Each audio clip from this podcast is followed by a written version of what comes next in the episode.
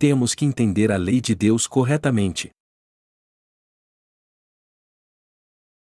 Lucas 12, 54 e 59 E dizia também a multidão: Quando vedes a nuvem que vem do ocidente, logo dizeis: Lá vem chuva, e assim sucede.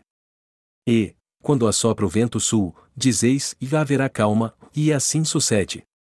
Hipócritas, sabeis discernir a face da terra e do céu, como não sabeis, então, discernir este tempo? E por que não julgais também por vós mesmos o que é justo? Quando, pois, vais com o teu adversário ao magistrado, procura livrar-te dele no caminho, para que não suceda que te conduza ao juiz, e o juiz te entregue ao meirinho, e o meirinho te encerre na prisão. Digo-te que não sairás dali enquanto não pagares o derradeiro ceitil. Como devemos pensar na lei de Deus? Não devemos fazer mais nada nestes últimos dias além de pregar o Evangelho. Temos sempre recebido notícias de almas no mundo todo que receberam a remissão de pecados. E temos que ver isso como nosso alimento e ser gratos a Deus enquanto vivermos neste mundo. Eu creio que pregar o Evangelho é um alimento abundante para nós realmente. Eu estou preocupado com nossos irmãos na China. Como você sabe, a diferença econômica entre nosso país e a China é muito grande. Muitos na China trabalham para empresas do governo.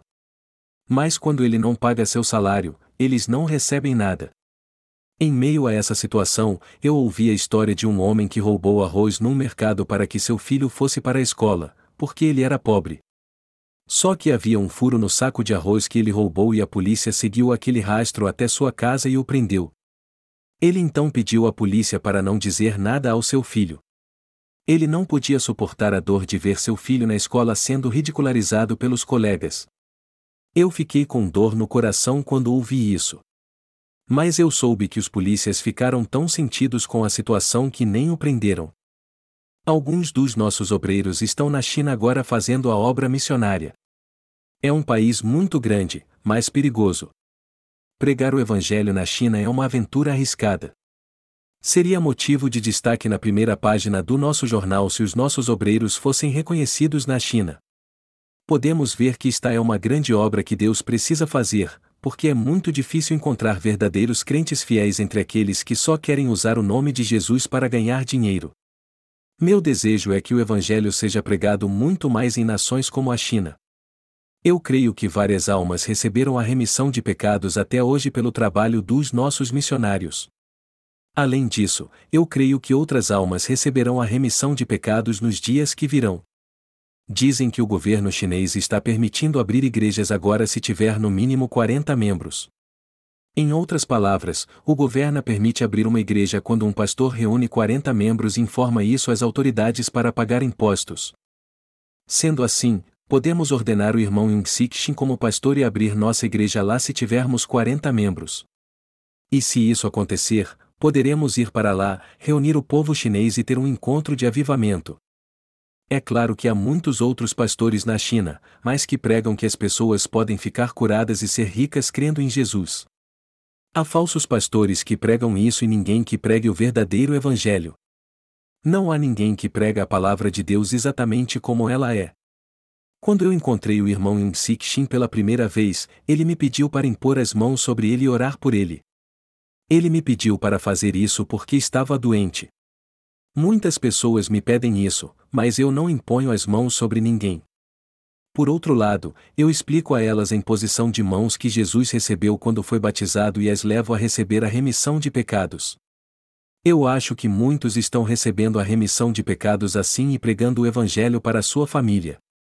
Vamos nos reunir e orar esta manhã.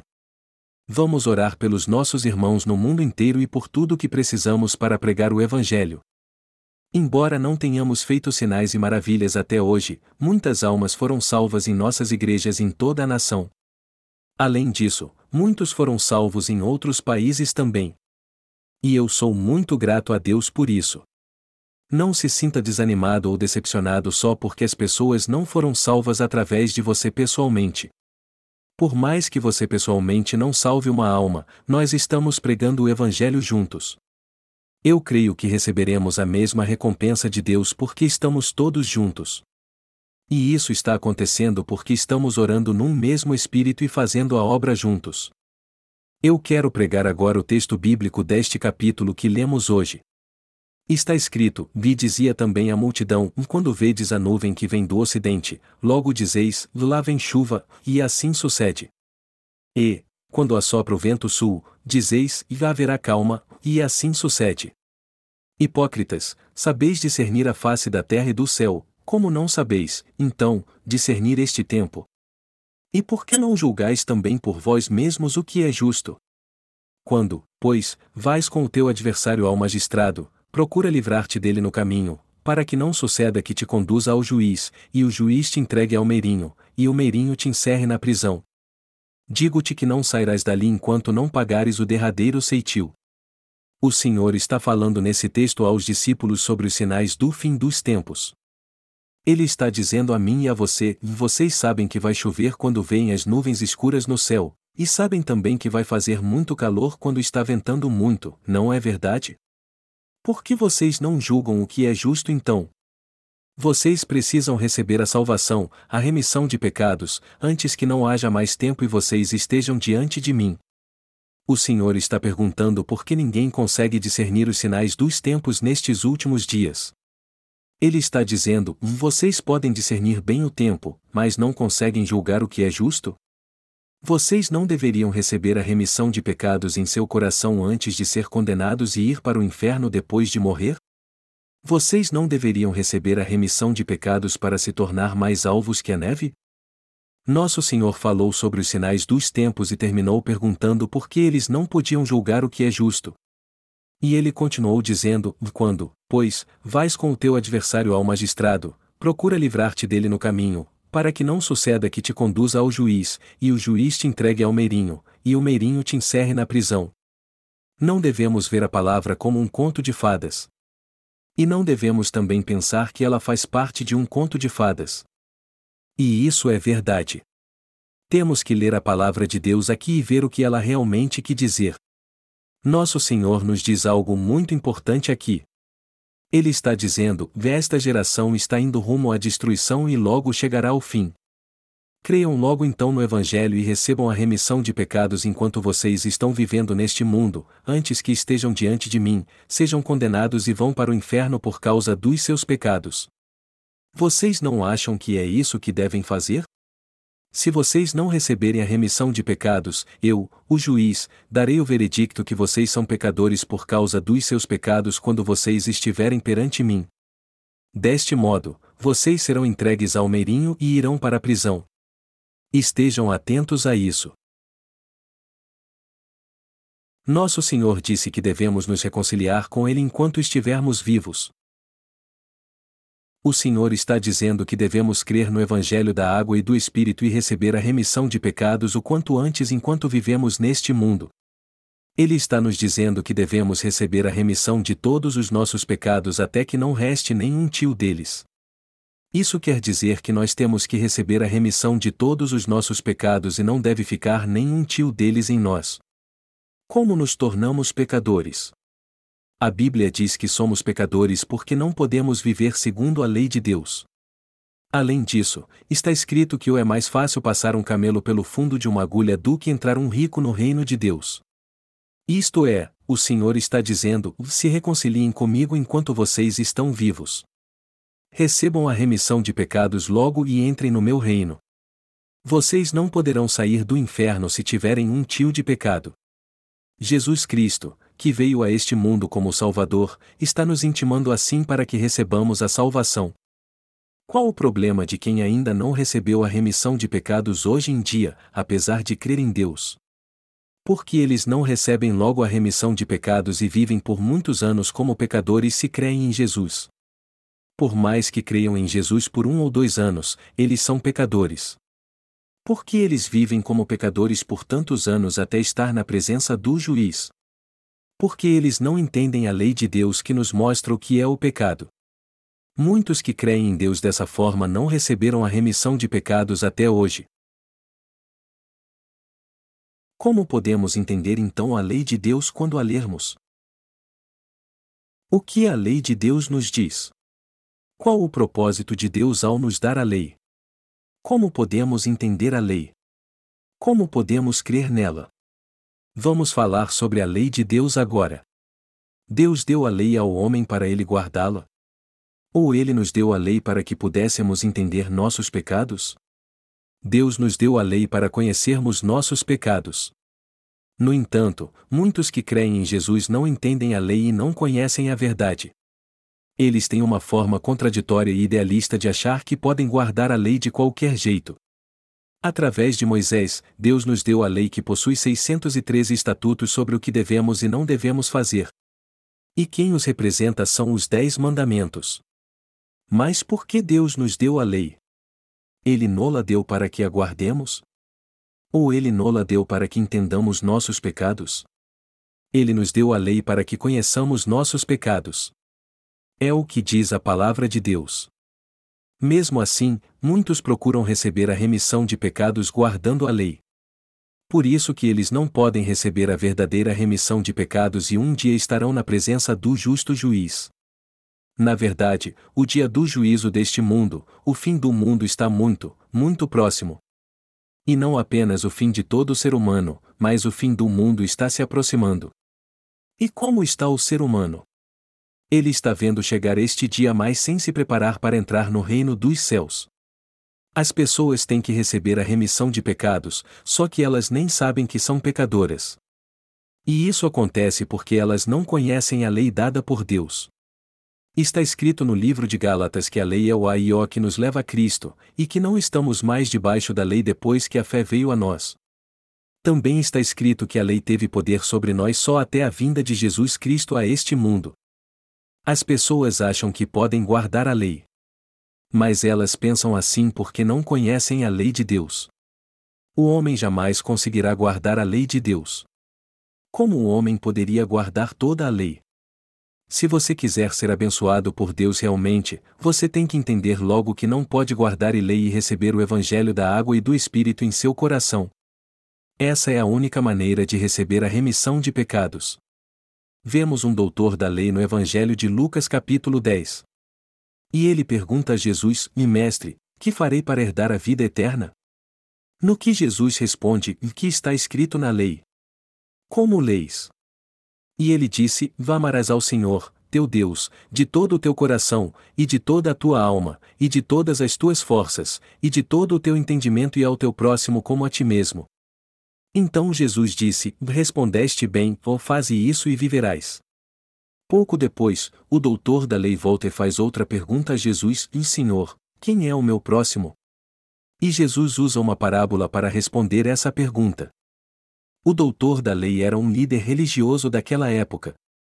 Em outras palavras, ele só fingia ser um líder religioso, pois ainda não havia nascido de novo. E quando ele perguntou a Jesus: Em quem é o meu próximo? Jesus contou uma parábola. Vamos ler juntos a palavra. Jesus disse: Descia um homem de Jerusalém para Jericó, e caiu nas mãos dos salteadores, os quais o despojaram e, espancando-o, se retiraram, deixando-o meio morto. E, ocasionalmente, descia pelo mesmo caminho certo sacerdote, e, vendo-o, passou de largo.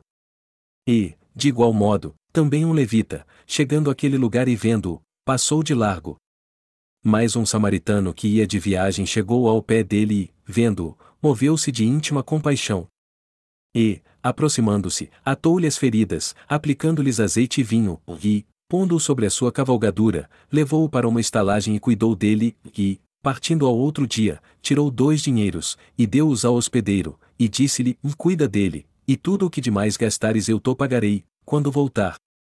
Qual, pois, destes três te parece que foi o próximo daquele que caiu nas mãos dos salteadores? E ele disse: Do que usou de misericórdia para com ele. Disse, pois, Jesus, e vai e faze da mesma maneira, o Lucas 10 e 30 e 37. O que você acha dessa palavra? Será que você não pensa assim, vá, já que Jesus disse isso, eu tenho que ser bom em minha vida como o samaritano? Mas é um absurdo interpretar esse texto assim. Não é isso que a palavra do Senhor quer dizer. O sacerdote e o levita representam os líderes religiosos aqui, aqueles que creem em Deus mas não nasceram de novo. É isso que o Senhor está dizendo nessa parábola. Um doutor da lei que diz que devemos guardar a lei tem a verdadeira fé? Embora vocês saibam que a lei é boa, vocês podem guardá-la toda? Não, não podem. O Senhor contou essa parábola para nos dizer isso. Quem é o bom samaritano aqui então? É o nosso Senhor Jesus Cristo. Embora Jesus fosse humanamente um israelita, ele foi rejeitado por todos eles. Mesmo assim, ele rasgou suas vestes para atar as feridas da vítima e cuidar delas. O que isso quer dizer? Que Jesus Cristo é Deus e o Filho de Deus que deixou sua glória, veio a este mundo, levou todos os nossos pecados sobre si e apagou de uma vez todos os pecados dos pecadores que não podem viver segundo a lei. Todo ser humano é um ser miserável. E toda a sua vida é sofrida. Nós fazemos de tudo para viver segundo a lei de Deus e a ética e a moral que os quatro grandes sábios deste mundo nos ensinaram. Mas não podemos fazer o que é certo em nossa vida porque nascemos pecadores. Por mais que saiba que a lei está correta, nenhum pecador consegue guardá-la. É por isso que pecamos nossa vida inteira, querendo ou não. Todo ser humano neste mundo vive pecando e tem uma vida miserável porque é pecador e vai ser condenado no último dia. Este é o destino de todo ser humano. Mas Jesus veio a este mundo para salvar os pecadores. Só o Senhor pode nos salvar deste mundo pecaminoso, assim como ele salvou a mulher apanhada em adultério, como ele salvou o endemoninhado, a prostituta, o ladrão, o enganador, e todos os enfermos e inválidos. Todos nós temos que entender pela lei de Deus que para ele somos pecadores e merecemos ir para o inferno. É por isso que temos que procurar Jesus. E esta é a confissão que temos que fazer: Deus, eu sou pecador e mereço ir para o inferno.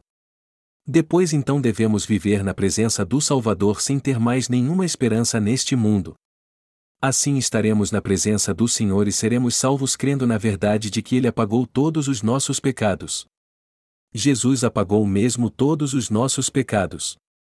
Está escrito: Vinde, então, e arguime, diz o Senhor, ainda que os vossos pecados sejam como a escarlata, eles se tornarão brancos como a neve, ainda que sejam vermelhos como o carmesim, se tornarão como a branca lã. Isaías 1 hora e 18 minutos. Isso significa que o Senhor tirou todos os nossos pecados, sem exceção. É verdade. O Senhor nos salvou de uma forma perfeita dos nossos pecados.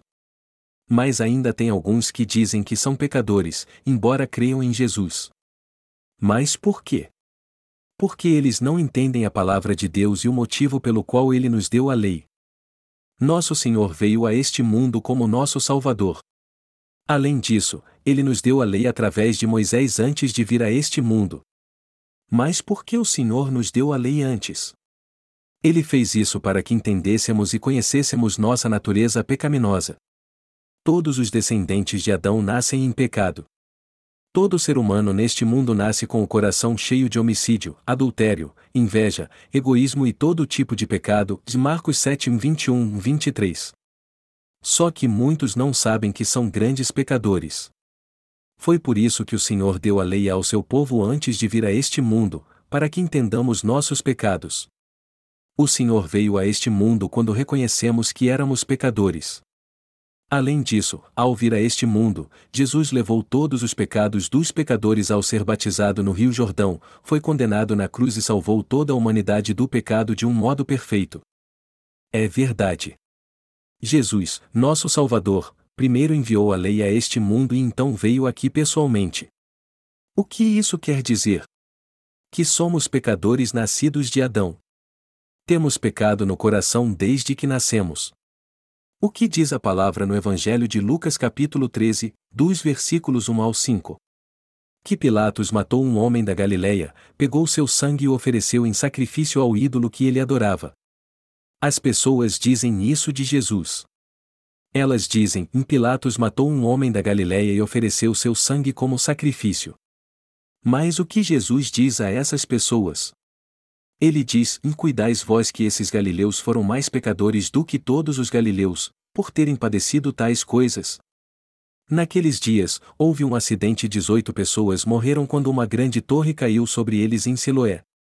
E Jesus disse: Vi aqueles 18 sobre os quais caiu a torre de Siloé e os matou, Cuidais que foram mais culpados do que todos quantos homens habitam em Jerusalém? Isso quer dizer que todos nós somos pecadores. Há dois tipos de pecadores entre as pessoas: daqueles que cometem muitos pecados e os que cometem apenas um pecado em seu coração.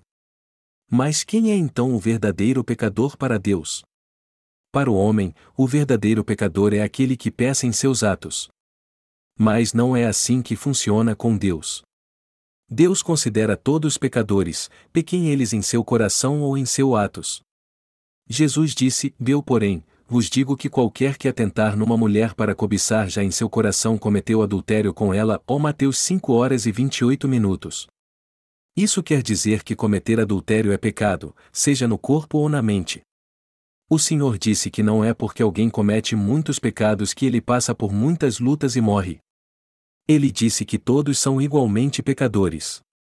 Quem merece o juízo e ir para o inferno são todos os pecadores, pois todos nós nascemos em pecado. Você está entendendo? Você e eu temos que admitir que somos pecadores, mesmo tendo pecado muito ou não. Todos são pecadores para Deus. Mas podemos entender que somos pecadores então? Não há outra forma de entender isso senão através da lei que Deus nos deu, se a lei de Deus não tivesse sido dada a nós, não saberíamos da existência dos nossos pecados. Todos andariam na rua se não houvesse a lei que diz que todos devem andar na calçada. E a polícia não poderia fazer nada, pois não haveria uma lei para restringir isso. Isso quer dizer que não haveria nenhum crime também, pois não haveria uma lei que dissesse que isso é errado nós seríamos seres sem pecado, apesar de termos nascido em pecado, se Deus não tivesse nos dado a lei através de Moisés. Mas Deus com certeza nos deu a lei através de Moisés. E a lei diz assim: E não terás outros deuses diante de mim. Não farás para ti imagem de escultura, nem alguma semelhança do que há em cima nos céus, nem embaixo na terra, nem nas águas debaixo da terra. Não tomarás o nome do Senhor, teu Deus, em vão, porque o Senhor não terá por inocente o que tomar o seu nome em vão. Lembra-te do dia do sábado, para o santificar. Honra a teu pai e a tua mãe. Não matarás. Não adulterarás. Não furtarás. Não dirás falso testemunho contra o teu próximo. Não cobiçarás a casa do teu próximo. O que você acha dos dez mandamentos descritos acima? Até hoje nós não conseguimos guardar esses estatutos. Não conseguimos servir a Deus corretamente, adoramos qualquer coisa e amaldiçoamos a Deus sempre que fazemos isso. Nós dizemos: e se Deus existe, como alguém miserável como eu vivo tão bem e uma pessoa boa tem uma vida tão miserável? Como pode? Deus é mesmo bom? O que você tem a dizer sobre isso, Deus? E assim amaldiçoamos a Deus. O que isso quer dizer? Que até aqueles que dizem que creem no Senhor são pecadores que não conseguem guardar toda a lei que ele nos deu. O que significa guardar o sábado e o santificar? Eu cresci na igreja presbiteriana. Agora há pouco eu dei alguns doces para as crianças porque elas estavam brigando e chorando. Mas será que uma criança presbiteriana ganharia um doce no domingo? Eles não podem servir nada no domingo, mesmo que recebam visita em sua casa. Naquela época eu dizia: eu não posso sair e comprar nada no domingo porque creio nos ensinamentos da igreja presbiteriana. Por favor, me desculpem. É assim que eu vivia. Mas esta não é a vontade de Deus. Isso não passa de um entendimento errado da lei de Deus. Deus nos diz que guardar o sábado é o santificar, não é guardar especificamente o dia de sábado. Ele nos diz que devemos guardar o ministério do nosso Senhor que apagou todos os nossos pecados. Jesus disse que o Filho do Homem até do sábado é Senhor. Jesus é o Salvador e o Senhor que apagou todos os nossos pecados, que nos deu o sábado e cuida de nós. Portanto, guardar o sábado e o santificar é ter fé no Evangelho da água e do Espírito pelo qual o Senhor apagou todos os nossos pecados. Pense nisso. Como podemos guardar o sábado de maneira correta? Quando é noite na Coreia, é dia nos Estados Unidos. Então, se eu pegar um voo para os Estados Unidos no domingo, ainda será sábado quando eu chegar lá devido ao fuso horário.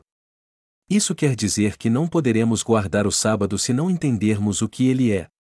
É por isso que o homem não pode guardar o sábado, pois acha que deve fazer isso literalmente. O Senhor diz em Marcos 7, 20 e 23, o que sai do homem, isso é que contamina o homem. Porque do interior do coração dos homens saem os maus pensamentos, os adultérios, as prostituições, os homicídios, os furtos, a avareza, as maldades, o engano, a dissolução, a inveja, a blasfêmia, a soberba, a loucura. Todos estes males procedem de dentro e contaminam o homem. A lei diz que devemos honrar nossos pais, mas todos os pecados que a violam vêm do coração do homem. Além disso, nosso coração nos leva frequentemente a desonrar nossos pais. Como então o homem pode honrar seus pais com um coração deste? É claro que muitos, quando ficam adultos e têm seus próprios filhos, pensam assim: eu entendo meus pais agora que tenho meus filhos, e honram seus pais em vida e até depois da morte mas antes de ficar adultos, eles deram muito trabalho aos seus pais, embora não tivessem consciência de que estavam fazendo isso. Eles saíam de casa, mentiam para os seus pais e faziam coisas desse tipo. Você já não fez isso também? Você também não fez de tudo para chamar a atenção dos seus pais alguma vez? Mas os que não receberam a remissão de pecados não oram seus pais mesmo depois de ficar adultos. A lei diz que não devemos matar, mas podemos matar uma pessoa quando a odiamos. Só de pensar assim, eu quero matá-lo, a pessoa já pecou contra Deus. Quando criamos nossos filhos, nós dizemos a eles: e não façam isso, mas gritamos com eles e lhes damos uma surra quando eles não nos obedecem. Isso é o mesmo que ter um coração homicida. O ser humano quer matar alguém. Não há ninguém entre nós que não tenha cometido homicídio. Além disso, a lei diz que não devemos cometer adultério, mas até as crianças que estão na escola cometem adultério, pois elas já são muito maduras sexualmente hoje em dia. Também está escrito que não devemos roubar. Mas nós não roubamos frutas como mangas e goiabas quando éramos crianças? Você sabe quantas pessoas roubaram a riqueza dos outros através do computador e ficaram ricas? Todos nós somos pecadores. Os que morreram quando a torre de Siloé caiu em cima deles não foram os únicos que morreram por causa do pecado. Todos nós, na verdade, somos pecadores perante Deus.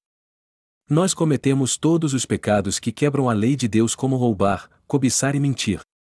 Não podemos guardar os estatutos da lei que nos diz o que devemos e não devemos fazer. Nós somos ou não pecadores. É pela lei que Deus nos deu que entendemos que somos pecadores. Melhor dizendo, a razão de Deus ter nos dado a lei é que entendamos o que é o pecado. Se não fosse a lei de Deus, não saberíamos que somos pecadores mesmo que morrêssemos e ressuscitássemos. Mesmo que matássemos alguém, nos justificaríamos e diríamos: Eu não tive outra coisa a fazer diante da situação. Eu fiz isso porque ele me irritou. Mas isso não é verdade. Todo ser humano em si é um poço de pecados. Todos somos pecadores. Foi por isso que Deus nos deu a lei antes de vir a este mundo nos salvar. Através da lei, nós entendemos nossa natureza pecaminosa e dizemos: Eu sou um pecador que não consegue viver segundo a palavra de Deus. Por isso eu serei julgado culpado segundo a lei de Deus porque tenho pecado. Mas Jesus Cristo visitou a nós que reconhecemos que somos pecadores e nos deu a bênção da salvação. Quem devemos procurar então? Devemos procurar Jesus Cristo, nosso Salvador. Jesus veio a este mundo para nos livrar de todos os nossos pecados. Então só precisamos buscar o Senhor e meditar em como Ele nos salvou de todos os nossos pecados. Nós fomos salvos porque Ele levou todos os nossos pecados, mas iríamos para o inferno se Ele deixasse um tio de pecado em nós. Quem nos deu a salvação, a remissão de pecados e nos leva para o céu? Jesus Cristo, nosso Salvador. Vamos dizer que alguém está nadando e de repente sente cãibra na sua perna. Embora seja um ótimo nadador e saiba todos os estilos, nado livre, borboleta, peito e costas, ele não pode nadar por causa das cãibras. Ele faz de tudo para nadar, mas não tem jeito. Quem pode salvá-lo então? Um salva-vidas. Ele só pode ser salvo se alguém vier nadando resgatá-lo ou de barco. Caso contrário, ele morrerá ali sozinho. E conosco é a mesma coisa. Só Jesus Cristo, nosso Salvador, pode nos dar a remissão de pecados. Nós já nascemos em pecado. Todos nós somos pecadores segundo a lei de Deus. E fomos julgados culpados. Nós temos pecado e pecaremos até o dia da nossa morte. Mas será que nós podemos nos livrar desses pecados com nossas próprias forças? Não, não podemos. Nosso Senhor disse que nunca poderemos escapar do pecado, a não ser que não haja mais nenhum tio dele em nós. Quem pode nos salvar então? Só Jesus Cristo. Somos salvos porque Jesus tirou todos os nossos pecados e não deixou nenhum tio deles em nós, mas iremos para o inferno se o Senhor deixar um pequeno pecado que seja em nós, embora ele tenha vindo para nos salvar. Isso quer dizer que de maneira alguma podemos ser salvos pelas nossas próprias forças. Como podemos ser salvos então? Somos salvos pela fé. Pela fé ou por obras? Pela fé, não por obras. O Senhor disse que a fé vem pelo ouvir, e o ouvir a palavra de Deus. Romanos 10 horas e 17 minutos. Isso quer dizer que a fé vem por ouvir a palavra de Deus. Todos nós estamos como aquele nadador, por mais que tentemos, por mais que sejamos fiéis em nossos dízimos, em nosso testemunho, indo sempre aos cultos de oração, de manhã e à noite, e façamos trabalho voluntário. Nós não temos fé ou recebemos a salvação implorando a Deus e confessando nossas transgressões. Sendo assim, receber a remissão de pecados, se tornar filho de Deus e ir para o céu depende exclusivamente de Jesus Cristo, não dos nossos esforços. O nome o Jesus o significa o Salvador. Mas quem é o nosso Salvador, o nosso Messias? Jesus. Quem é o Salvador de todos os pecadores? Quem é o Salvador da mulher que foi apanhada em adultério? Quem é o Salvador dos pecadores que não tem como evitar o pecado até o dia da sua morte? Só Jesus pode salvar os pecadores. Nosso Senhor disse que só há um nome pelo qual devemos ser salvos, Atos 4 horas e 12 minutos. Só Jesus nos salvou. Mas se ainda tivermos pecado no coração depois de crermos em Jesus, temos que reconhecer então que somos pecadores. Se tínhamos pecados antes de crermos em Jesus, mas agora que cremos nele temos também, temos que entender que ainda somos pecadores segundo a lei de Deus. A única forma de recebermos a remissão de todos os nossos pecados através de Jesus Cristo é ouvindo o Evangelho que ele nos deu. Na verdade, eu vivi como pecador dez anos antes de crer em Jesus. Minha vida era simplesmente um inferno. Eu pensei até em me matar naquela época. Eu fazia de tudo para ter uma vida justa, mas era um inferno. Eu percebi que era uma pessoa muito mais miserável depois que aceitei Jesus, muito mais do que antes. Mas como eu soube disso?